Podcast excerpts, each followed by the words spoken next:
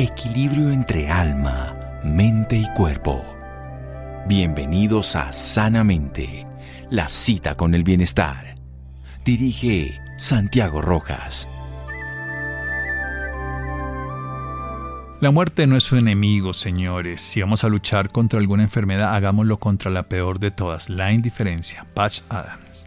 Buenas noches, estamos en Sanamente de Caracol Radio, su programa de salud. Frecuentemente hablamos sobre enfermedades huérfanas, enfermedades raras, porque es importante no solo que la población que está directamente relacionada con esta enfermedad tenga acceso específico a un grupo médico, un grupo humano, una fundación que se relaciona con este tema, sino también para que muchas personas nos sensibilicemos ante esta realidad de unas enfermedades que si bien existen, no le damos importancia y no están cercanas, como estamos comúnmente asociados a la diabetes, hipertensión, a diferentes tipos de cáncer, pero hay muchas enfermedades huérfanas. Y por eso es importante estarlas nombrando con relativa frecuencia, lo hacemos aquí, por lo menos una vez o dos veces al mes llamamos a una enfermedad huérfana para que personas, como en este caso, una profesional de la salud, como la doctora Sandra Ospina, genetista, pediatra, genetista significa que trabaja no solamente en el área de la genética, nuestra estructura que va a desarrollar después esos 26.000 genes que van a formar lo que somos, sino también ya específicamente en el área infantil, catedrática en la Universidad Nacional de Colombia, coordinadora del Comité de Enfermedades Huérfanas, precisamente, de la Asociación Colombiana de Sociedades Científicas y que estará en el Congreso de la enfermedad que vamos a hablar hoy. Y Joana Mendivel, soy directora y fundadora de la Fundación Cornelia de Lange, que es precisamente la enfermedad que vamos a referirnos, y madre de un niño con este tipo de proceso un niño con Cornelia de Lange y organizadora del el decimoprimer congreso que se realizará aquí en Colombia. Lidera el Donatón para los niños de Cornelia de Lange para lograr tener en Bogotá muchas familias de pacientes diagnosticados o no con este tipo de proceso para que, recordemos, muchos de ellos son de escasos recursos. Por eso es importante dar a conocer esta maravillosa oportunidad de apoyar y también saber sobre la enfermedad. Joana, buenas noches y gracias por acompañarnos. Buenas noches, Santiago, a ti y a toda la audiencia y gracias por la invitación. Doctora Sandra Ospina, buenas noches. Buenas noches, Santiago. Muchas gracias por abrir este espacio para nuestras enfermedades huérfanas. Muy bien, precisamente, doctora Ospina, ¿qué es esto de la enfermedad, el síndrome del Cornelia de Lange?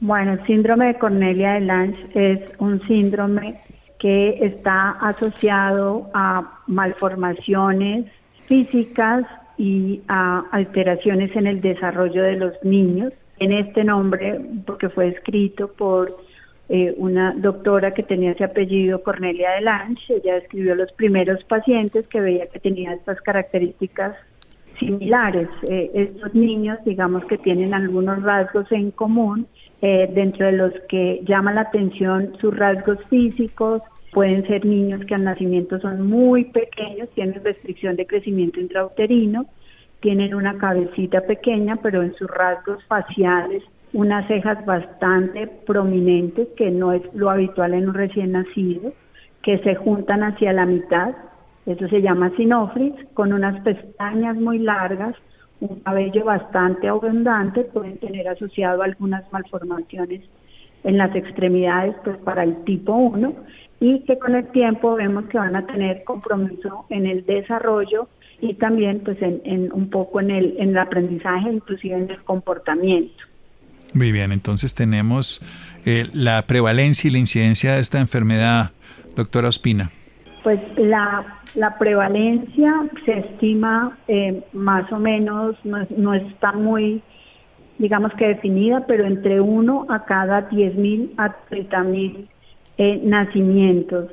Eh, la incidencia, pues eh, desafortunadamente como no tenemos estadísticas muy, digamos que claras, es difícil, muchos niños fallecen en la etapa neonatal por complicaciones cardíacas o por otras complicaciones. Entonces, más o menos estos son los datos que tenemos para eh, epidemiológicos del Cornelia del Lange. Bien, vamos a hacer un pequeño corte para desarrollar toda la idea, hablar también, por supuesto, de esta donatón y todo lo que podríamos colaborar, pero sobre todo aprender de el síndrome de Cornelia del Lange. Seguimos aquí en Sanamente de Caracol Radio. Síganos escuchando por salud. Ya regresamos a Sanamente.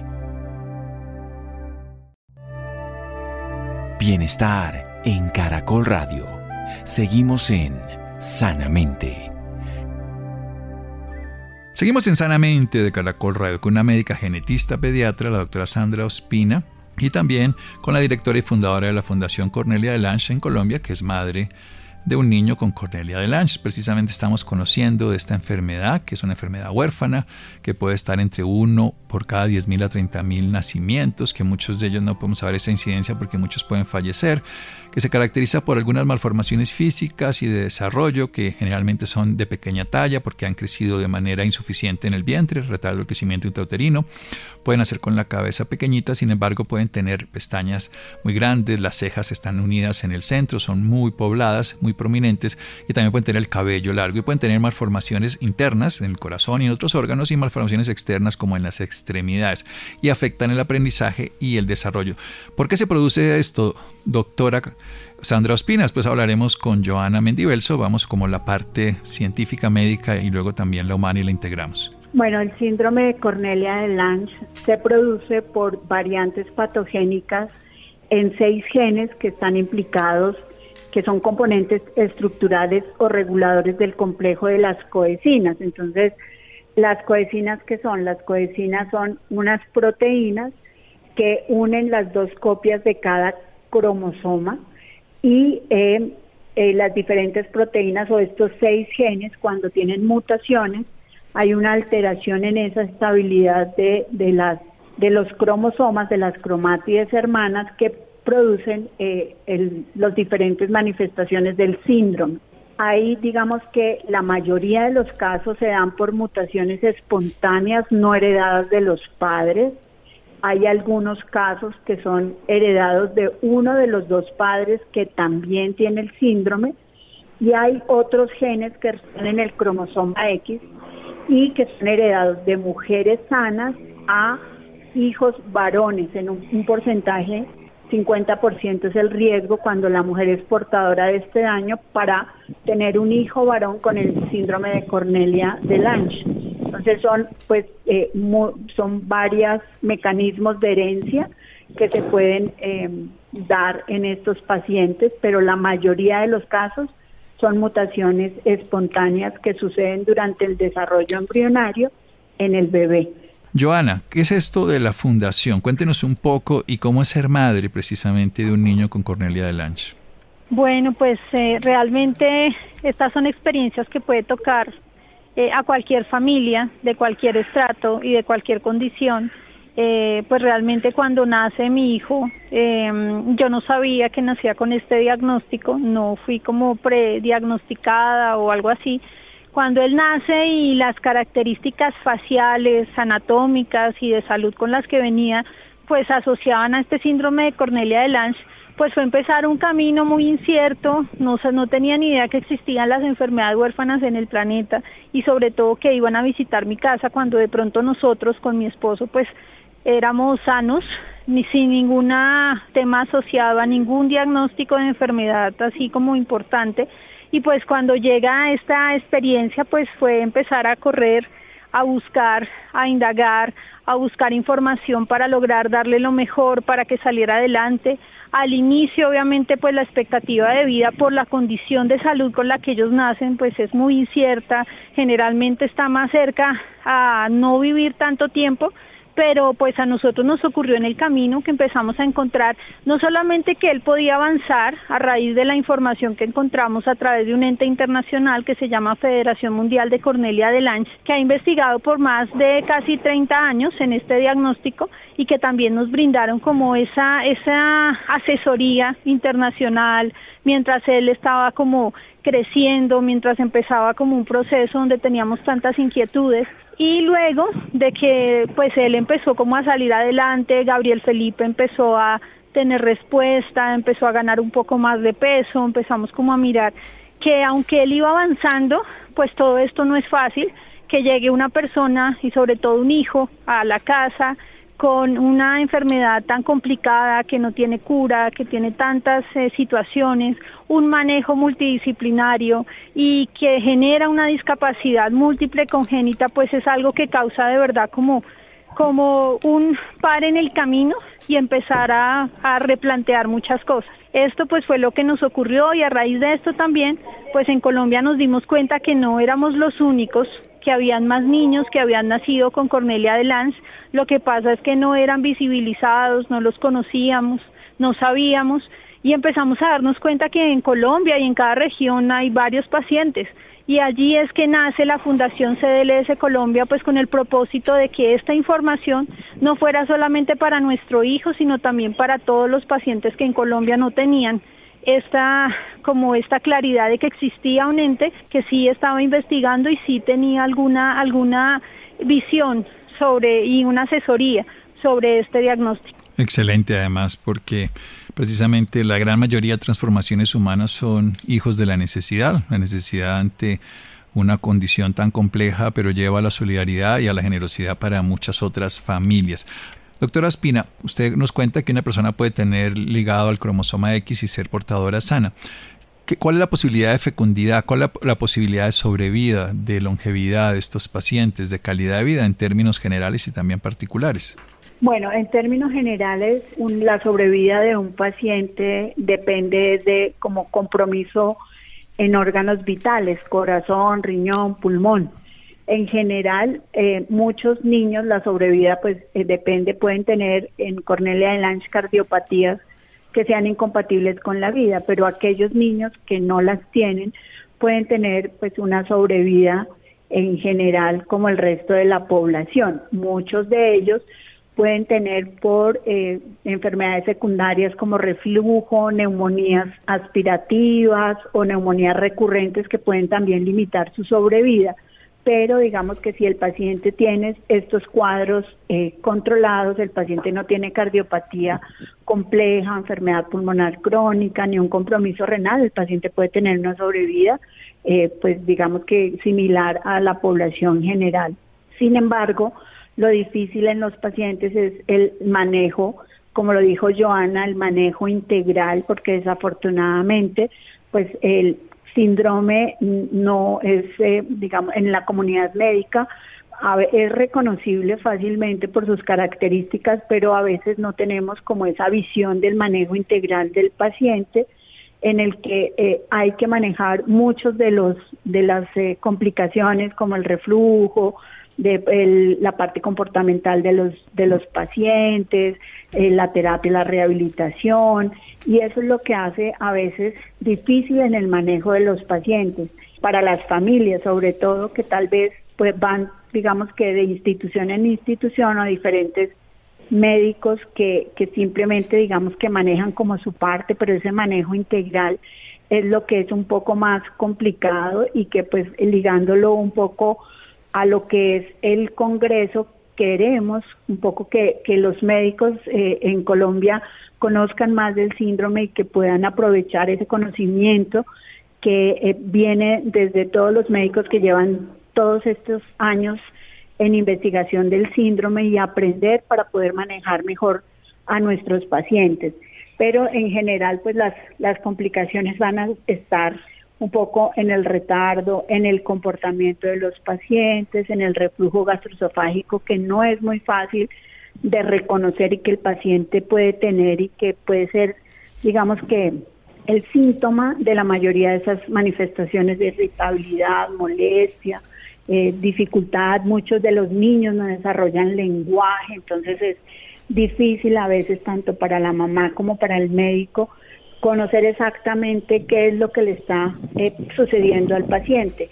El manejo principalmente pues es un manejo sintomático de, eh, de lo que el paciente vaya presentando. A veces la alimentación es difícil y también hay que mm, buscar medidas de alimentación, de soporte como eh, gastrostomías, a manejar el reflujo inclusive con cirugías y pues el manejo comportamental que también a veces es un poco complejo eh, que hay que hacer con de la mano con psiquiatría y con neuropediatría. Sí, un manejo integral, pero lo importante es precisamente que los vean bajo el concepto del síndrome y no como médicos distintas sin comprender. Este es de ese sentido precisamente que lo demos a conocer y que muchas personas se vinculen a algo que va a ocurrir en noviembre. Seguimos en un momento y hablamos al respecto en Sanamente de Caracol Radio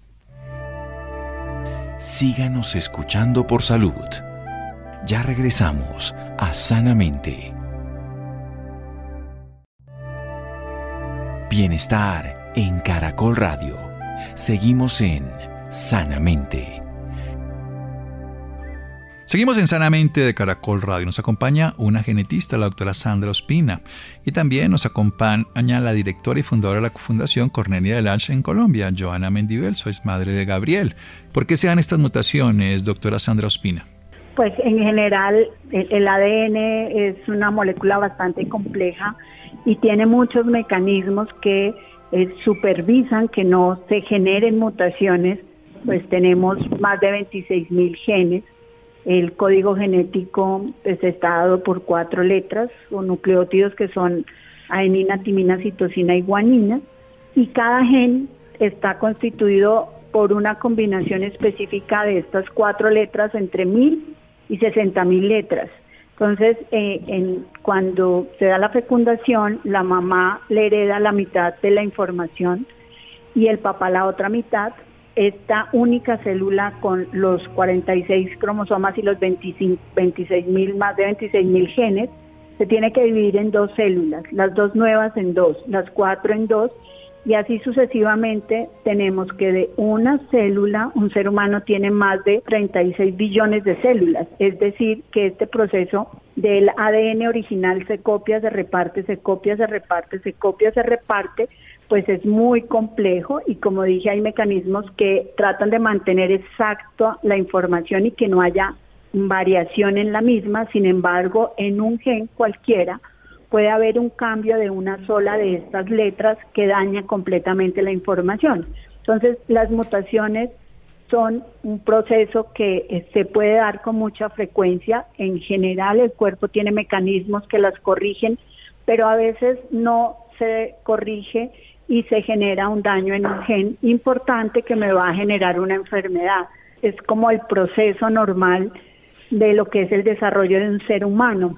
A veces pueden ser, en, digamos que en genes que no afectan una función y que pueden pasar como una malformación pequeña, un pabellón auricular más pequeño, un pequeña foseta, un huequito delante de la oreja o un apéndice que no afecta la función, pero a veces son genes tan importantes como las coecinas que van a afectar porque ellas mantienen los cromosomas, los cromátides de un cromosoma juntas y pues este es el material genético que va en cada célula. Entonces, digamos que es, es inherente al desarrollo del embrión y al ser humano que se den mutaciones. A veces esas mismas mutaciones son las que permiten adaptarse a un ambiente o a una enfermedad, pero como en estos casos de las enfermedades genéticas, eh, pues pueden causar una enfermedad como el, síndrome de Cornelia de Lange. No está relacionado específicamente con un factor ambiental que podamos decir eh, exposición a rayos X, algún tipo de alimentación, algo emocional. No sabemos exactamente. Algunos factores sabemos que sí causan mutaciones, pero hay o, medicamentos, pero específicamente para el síndrome de Cornelia de Lange no se ha identificado un factor externo que sea el causante de las mutaciones. Bien, sí, precisamente aquí en estas coecinas lo que está haciendo es como quien diría los cimientos y no la fachada, entonces por eso es tan complejo este síndrome. Joana, ¿qué es esto que van a hacer ustedes? ¿Qué es esta invitación, este décimo primer Congreso Mundial Cornelia de Lange que en este caso va a ser en Colombia? Bueno, pues eh, la Federación Mundial, que es una entidad internacional que investiga sobre este, este síndrome, eh, acostumbra a conmemorar congresos en cada país confederado. Colombia, a través de la Fundación de Cornelia de Lange Colombia, está confederada y pues somos sede de este decimoprimer congreso que después de una pandemia y de todas las situaciones que vivimos, pues muy oportuno para América Latina sobre todo, eh, porque no tuvimos atención, ¿no? Estuvimos casi que encerrados, estuvimos con muchos temas y el objetivo de este, de este congreso es lograr traer y congregar médicos, equipo profesional de Colombia, de otros países de Sudamérica, también de Estados Unidos, de Europa, y compartir a través del conocimiento y de este intercambio de saberes, pues todo lo que es el mundo de Cornelia de Lange para mejorar la atención y la calidad de vida de estos pacientes. En Colombia más o menos hay 102 personas con Cornelia de Lanza identificados. Algunos casos desafortunadamente están ya fallecieron, pero hay otros casos que están vivos, que están con el deseo de sobrevivir, de vivir, pero a veces mm, digamos que necesitan una ruta, tanto sus padres, sus cuidadores que tienen también y tenemos ese desafío de saber qué le ocurre a nuestro familiar, a nuestro hijo, cuando de pronto presenta alteración del comportamiento, cuando de pronto se agrede, cuando de pronto presenta eh, una alteración en su ciclo de sueño, cuando de pronto tiene varios comportamientos y no sabemos qué hacer o cómo actuar. Y qué importante para nosotros, y, pues creo que este es el como la, la, la fortuna de este Congreso, es saber que sí hay una respuesta, es saber que podemos mejorar la calidad de vida este congreso se va a desarrollar en Bogotá, Colombia, en el Hotel Tequendama, del 9 al 12 de noviembre, donde vamos a estar las familias, donde van a estar eh, todos los médicos invitados de todas las especialidades que tratan, que atienden pacientes con Cornelia de Lange, y todos pues vamos a estar eh, eh, con ese mismo objetivo, poder conocer un poco más de este síndrome, poder conocer un poco más los diagnósticos asociados a este síndrome y qué pasa en medio de una vida eh, como la es una persona que tiene Cornelia adelante. Muy importante aquí pues comentar que esta invitación, pues si aprovecho yo este momento para invitar a las personas que de pronto tienen un familiar con Cornelia de y no sabían de pronto de este, de este evento, pues primero que se puedan registrar. También en este congreso vamos a tener orientaciones médicas, es decir, los expertos que dan sus conferencias en cada una de las especialidades también atienden consulta con cada uno de los asistentes al Congreso. Y esto es muy importante porque, bueno, creo que una consulta con alguien que ha visto miles de pacientes eh, con este diagnóstico, pues nos da una claridad, nos da mucha más fortaleza, un buen consejo para llevar y sobrellevar lo que les queda a ellos de vida, porque la expectativa no la sabemos, pero pues sí sabemos que como padres y familias queremos darle lo que esté a nuestro alcance. Sin duda, esto es una oportunidad maravillosa, no solo para estos 102 pacientes reconocidos, sino para un grupo de profesionales de la salud, por un lado, que nos enteremos de más, y de familiares o de personas que están padeciendo esta enfermedad y no lo conozcan a veces a través de estas informaciones es que se llega a conocer que estas cosas raras que tiene este niño, que este comportamiento, que esta condición, que esta alteración puede ser ya documentada científicamente y se puede llegar a modificar. Doctora Sandra Ospina, ¿cuándo se podría llegar a, a influir de una manera transformadora en estas enfermedades en el futuro? Terapias genéticas, cuéntenos hacia dónde va la ciencia. Bueno, pues la ciencia realmente en los últimos 10 años, la genética ha tenido un desarrollo muy importante. Eh, siempre hemos pensado, hemos querido como médicos y como genetistas que eh, haya una cura para estas enfermedades y eso es la terapia génica. Pues ya tenemos varias enfermedades que tienen terapia génica y que eh, pues eso abre la puerta para el desarrollo de muchísimas más enfermedades. Ya tenemos tratamientos genéticos o tratamientos para enfermedades genéticas de mutaciones muy específicas.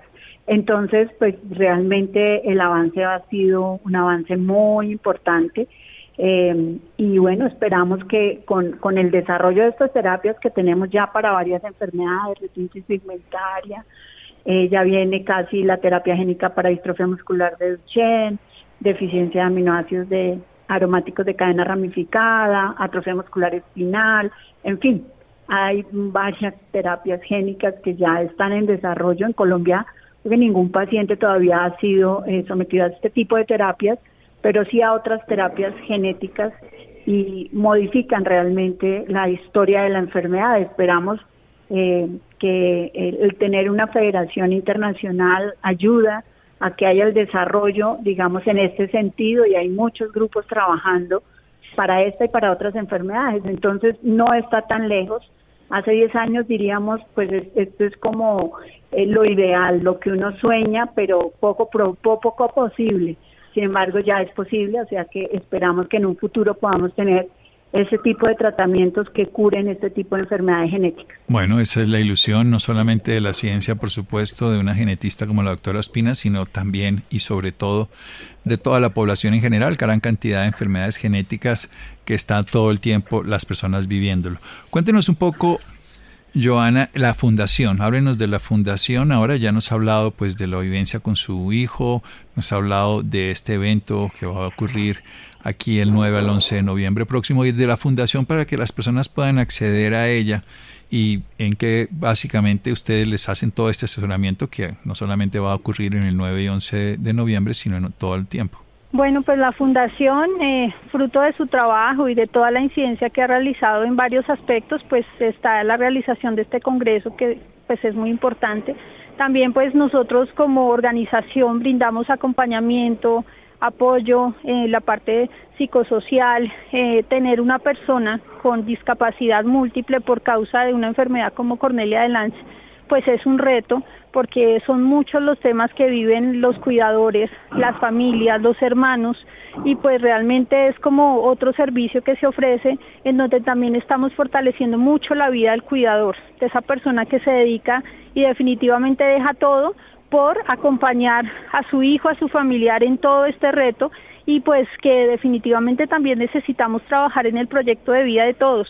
De hecho, el eslogan de este Congreso es que cada vida tiene un propósito y lo hemos visto así porque personas como ellos, que aunque tienen tantas limitaciones físicas, cognitivas, pues la verdad nos enseñan a que podemos vivir, a que es necesario vivir en comunidad, a que no debemos perder la esperanza. También pues nosotros brindamos talleres y a través de varias capacitaciones, logramos como construir una ruta, somos parte también de algunas entidades internacionales y también nacionales que trabajan con todo el tema de enfermedades huérfanas, desde donde también hemos logrado aportar algo a todo este proceso, no solamente en Cornelia de Lanz, sino también en otros diagnósticos que también generan todo este tipo de discapacidad y que creemos que pues cada familia necesita un acompañamiento a nivel psicológico. Esto también genera un impacto financiero muy importante, donde muchas veces de pronto pues eh, la población con discapacidad por estos diagnósticos pues no es visibilizada de la manera correcta y nosotros también hemos eh, incidido como en estos espacios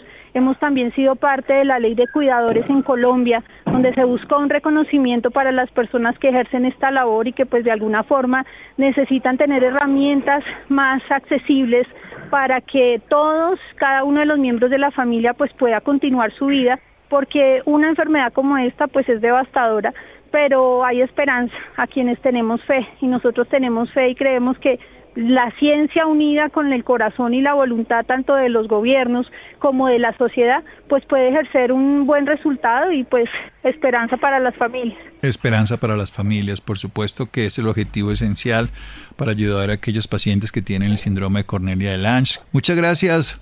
Doctora Sandra Ospina, ¿dónde la pueden localizar? Y ahora la doctora Joana nos va a hablar sobre dónde pueden tener acceso a esta información de la fundación y el evento. ¿Dónde la pueden encontrar usted en redes sociales o en alguna información particular, doctora Ospina? Bueno, me pueden encontrar en, el Instituto de Genética de la Universidad Nacional de Colombia.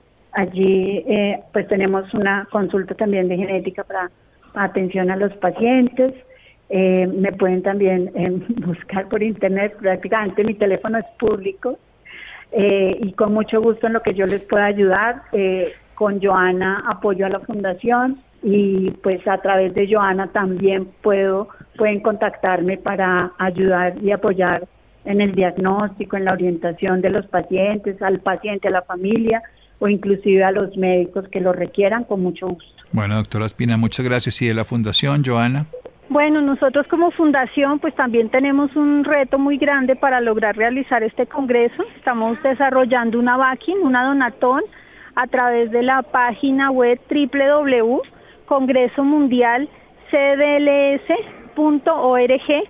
Allí nos pueden encontrar, nuestro número de contacto es 316-492-0158 y nuestro correo electrónico es fundación cdlscolombia.gmail.com También pues nuestras redes sociales, a través de Instagram, a través de Facebook, estamos como Cornelia de Lange Colombia y pues agradecemos a toda la audiencia que de verdad pueda sembrar una semilla para lograr la realización de este evento que requiere pues el traslado del equipo médico que viene fuera del país, la asistencia de algunas familias que están en las regiones y que aunque quieren pues a veces por los temas económicos no, no lo han podido hacer, pero que seguramente si todos nos unimos, pues qué bueno poder apoyar que ellos también estén presentes y que podamos tener un evento que realmente siembre para nuestro país esperanza que tengamos mejor tratamiento y mejor eh, manejo de este tipo de diagnósticos. Sí, perfecto. Así que las personas interesadas fundación cdls.gmail.com o lo pueden encontrar como Cornelia de Lange Colombia en las redes sociales. Muchas gracias, Joana, y muchas gracias, doctora Ospina.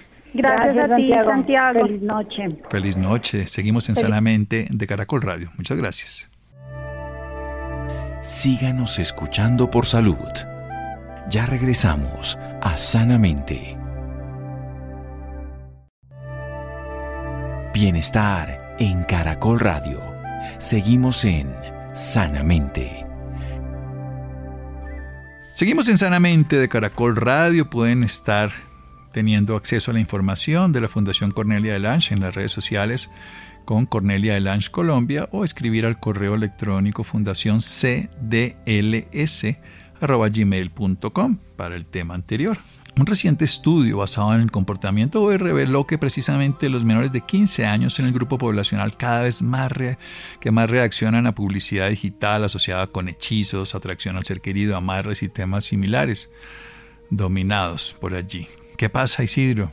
Muy buenas noches para el doctor Santiago y muy buenas noches para todos nuestros oyentes. Como lo decía el doctor Santiago, un reciente estudio habla de que los menores de 15 años son el grupo poblacional que cada vez tiene más reacciones a la publicidad digital asociada a hechizos y a brujería. Por eso hemos decidido invitar a Gabriel Contreras, él es experto en temas de comportamiento humano y es quien va a hablar de este estudio y de este tema tan importante. Gabriel, muy buenas noches, gracias por estar aquí con nosotros en Sanamente. Buenas noches a ustedes y gracias por el espacio. Gabriel, hablemos un poco de este estudio. ¿Cómo así que los menores de 15 años son los que más reaccionan a este tema? Porque creeríamos que es un tema que no les debería interesar, ¿no? Em, empecemos un poco hablando del estudio y de las fuentes de información que lo sustentan. En primera medida debemos decir que este es un estudio que se basa en el comportamiento digital de las búsquedas en Internet y es un estudio que se hace a partir de cookies, es decir, de tracking o de seguimiento de las transacciones web que hacen las personas. Fue muy curioso para nosotros analizar cómo progresivamente en los últimos tres años han incrementado las búsquedas sobre brujerías, amarres, hechizos, ocultismo en general. Eh, y lo particular de este incremento no es solamente que es cuatro veces más grande que en años anteriores, por ejemplo, si comparamos el primer semestre del 2022 con respecto al mismo periodo del 2021, sino que son justamente personas menores las que están haciendo este tipo de prácticas o búsquedas. Por supuesto, buscar en Internet no significa practicar, pero buscar en Internet, sin lugar a dudas, es un indicio de las curiosidades y de la apertura mental que tiene este grupo poblacional por este tipo de contenidos. Digamos, los, la, realidad que ve la adolescencia actual, pues dista mucho de la realidad que teníamos eh, o que tenían otras, otras generaciones antes de alguna u otra forma las, el sometimiento al estrés eh, que viven en sus grupos sociales los puede llevar a querer tener poder sobre otros, que realmente lo que hay detrás de la brujería o del ocultismo desde un punto de vista psicológico es querer administrar o tener poder, poder sobre el otro. Que deja ver un poco esto. La, se pueden plantear diferentes hipótesis. La primera hipótesis es que los, los chicos no tienen las habilidades suficientes para tener poder de una forma, digamos, natural o socialmente aceptada. ¿Tú cómo obtienes poder de alguien o cómo puedes influenciar a alguien? Teniendo, siendo coqueto, eh, teniendo una conversación abierta, teniendo una historia de vida atractiva para contar. Al, al no tener estas habilidades que generalmente en psicología las llamamos habilidades sociales, pues te ves un poco eh, orillado a buscar otra forma de tener control sobre el otro y esas formas, sin lugar a dudas, pues empiezan a ser este tipo de, formas de pensar, ¿no? Pensamiento mágico, pensamiento metafísico, que al final no está en sí mismo ni bueno ni malo, no podemos decirlo a partir del estudio, pero sin lugar a dudas es, es como un anestésico que impide que las personas desarrollen reales habilidades. Haz de cuenta que tú quieres influir a otro y solamente lo haces a través de brujería, entonces ¿en qué momento te vas a enfrentar al mundo, entre comillas, real para desarrollar habilidades que en efecto son más sanas, habilidades de persuasión, habilidades para convencer, convencer al otro, perdón, iniciar una conversación, terminarla, saber hacer un chiste, saber tener, digamos, un tipo de conversación un poco más fluida. Gabriel, pero eso lo que quiere decir es que de alguna forma en estos adolescentes hay un miedo a lo social, hay un miedo a la interacción, porque estos espacios de coquetería, como lo decía usted, se dan desde lo social, desde esas habilidades. ¿Qué podemos hacer para que estos chicos pierdan ese miedo a interactuar con otros? Las habilidades sociales pareciera que en efecto hay un déficit de ellas, un déficit de habilidades interpersonales y de habilidades sociales. Y el, lo, lo curioso es que las habilidades sociales o estos déficits también son predictores de otro tipo de problemas de salud mental. Con esto no quiero decir que la brujería lleve a, las, a problemas de salud mental necesariamente, esa, esa conexión no ha sido probada científicamente, pero sí está probado científicamente que no tener habilidades sociales predispone a las personas a la ansiedad, a la depresión, inclusive al uso y abuso de sustancias. Entonces, lo que nos preocupa es, en efecto, el déficit en habilidades sociales. En efecto, la, la, algunas propuestas alrededor de esto es que el sistema educativo se articule alrededor de construir estas habilidades. Eh, es necesario tener entrenamientos más formales que le ayuden a las personas a desarrollar este tipo de competencias. Eh, y sin lugar a dudas, la mejor forma es en exposición, es decir, en, en ambientes en vivo. También en los hogares, eh, digamos, eh, de alguna manera la restricción del de uso de la tecnología. Una, ¿Por qué? Porque la tecnología al final impide que tú desarrolles parte de estas habilidades. Por ejemplo, una característica fundamental de las habilidades sociales es que tú puedas ver la cara del otro, interpretar su gesto para que tú modules tu conducta. O sea, para yo hablar más pasito cuando le estoy hablando mal a alguien, yo necesito ver que al otro le incomoda. Y generalmente eso lo veo porque hay rasgos en, las facciones de las personas, en la cara hay gestos, hay tonos, pero si estoy pegado al celular probablemente no logre percibirlo. Entonces, sin lugar a dudas, necesitamos encontrar espacios para ser un poco menos, eh, sin dejar de ser digitales, tener mayor exposición social. Necesitamos hablar de desarrollar estas habilidades, modelar estos tipos de comportamientos porque al mismo tiempo estaríamos previniendo problemas complejos de salud mental a futuro. Las habilidades interpersonales son un factor protector ante muchos problemas de salud mental.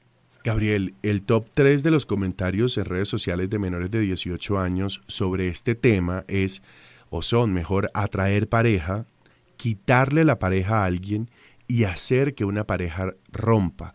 Estos dos últimos son preocupantes porque, a ver, de alguna forma, lo que este estudio da cuenta es que los adolescentes creen que la manera de estar con alguien es haciendo que esa persona rompa con quien esté, con quien esté para que esté conmigo y además no lo hago desde un voy a coquetear, voy a levantármelo, como decimos popularmente, sino desde una posesión y desde yo puedo hacer que terminen para que sea mío o mía. Eso es bastante preocupante, ¿no? Tiene que ver mucho con varias cosas. Primero, el desarrollo moral. Eh, las personas en esta etapa de la vida, pues, eh, buscan la ruta fácil, no están conscientes del efecto que sus decisiones tienen sobre otros, tampoco les interesan mucho las emociones del otro o cuidarlos, son muy egoicos. Así que lo que estamos viendo simplemente es el reflejo de la edad. Eh, es decir, esto es, es relativamente normal pensar así en esta edad. Por otro lado, lo que, lo que eventualmente no es normal es el instrumento, ¿no? La magia, el ocultismo, la hechicería, porque al margen de lo que socialmente podamos pensar si es bueno, si es malo, si es diabólico, si no, lo que es claro es que eh, el, el, el, el incremento está también correlacionado con el tipo de contenido que ellos están consumiendo. Por ejemplo, si usted mira en los últimos dos, en los últimos nueve meses, los lanzamientos que ha habido tanto en las plataformas de streaming como en cine de nuevas películas y además toda la temática orbita alrededor de brujería, ocultismo, hechicería, conjuros y magia. Entonces el consumo que ellos están haciendo en medios los lleva sin lugar a dudas a modelar este tipo de comportamientos y a preguntarse por el más allá y la vida, ¿no?